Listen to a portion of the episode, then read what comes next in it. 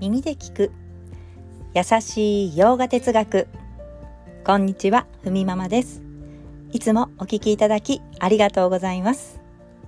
このラジオは耳で洋画哲学を聞いて日常に生かしていこうというラジオです。ノートとインスタグラムを更新しています。URL 貼りますのでよろしかったらご覧ください。では今日のテーマ。レバレッジをかけるというテーマでお話ししたいと思います。ちょっと強めのテーマかなと思いますが、まあ、結論からお話ししますと日々の中に祈りというアクションが加わることでその心を向けていくことによって結果望んだ結果というのが自分のところに来る時間を早めたりより良い条件に自分のものに引きつけたりというようなレバレッジをかけることができるというわけです。サクッと解説していきます。洋画経典バガバットギーター2章カルマの法則が語られています、ま、そこには行いをしたら必ず結果があるということです望みや祈りという行いの結果も自然の摂理によって管理されています。自然の摂理？と、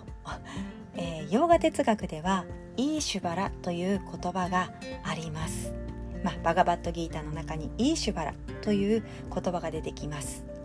日本語訳では神とかまたは自在心といったように訳されたり自然の摂理というふうに翻訳されています。ラジオでは摂理と言ったり自然の摂理というふうにお伝えしています、まあ、私たちが外に出したエネルギーと同じものを自然の摂理はあなたに送りますよというふうに言っています。ではどんなふうに祈ればいいのか。3つのポイントにまとめました。少しね前のラジオの要約になりますけれどもまず1つ目。どこから何を祈ってもいい。2つ目。何を望んでも OK3 つ目。どの対象に心を向けても OK ということです。そして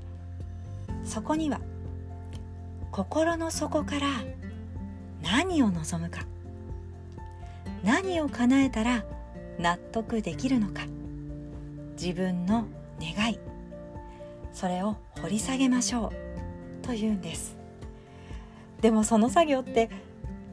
孤独な作業だったりそこには素直さが必要になってきます。まあ少しずつ成長とそこに向けていく努力は忘れないようにねと伝えています。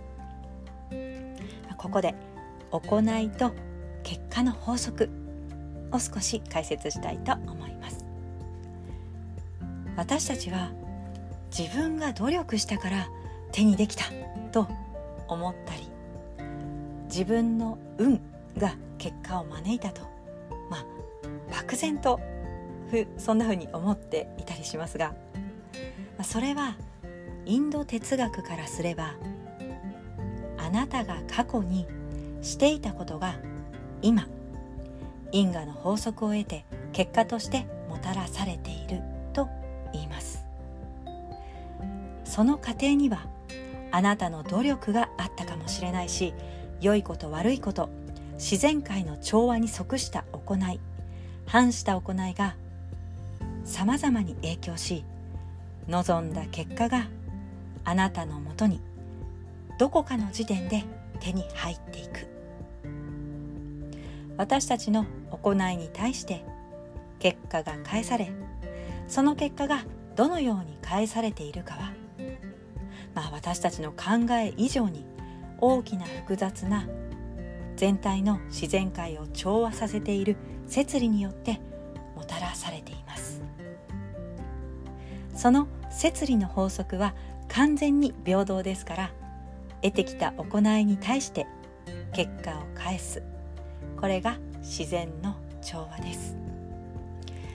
初めにも申し上げましたが祈りというアクションが加わることでその心を向けることによってその結果望んでいた結果が自分のところに来る時間を早めたりより良い条件に自分のものに引きつけたりというようなレバレッジをかけるということができるわけです。まあ、何しろ望みに対する結果は摂理によってもたらされているとバガバットギーターの登場人物私たちに教えを伝えているクリシュナは言いました、まあ、祈ること今日から習慣に取り入れてもう習慣にある人はさらにね強化しても良さそうですよね。前回のラジオでは、まあ、勝手にですが 神5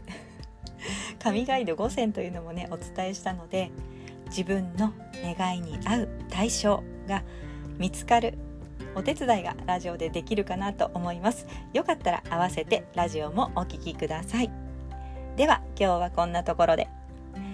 今日一日も皆様にとって素敵な一日になりますように。耳で聞く優しい洋画哲学ふみママラジオご清聴ありがとうございました。バイバーイ。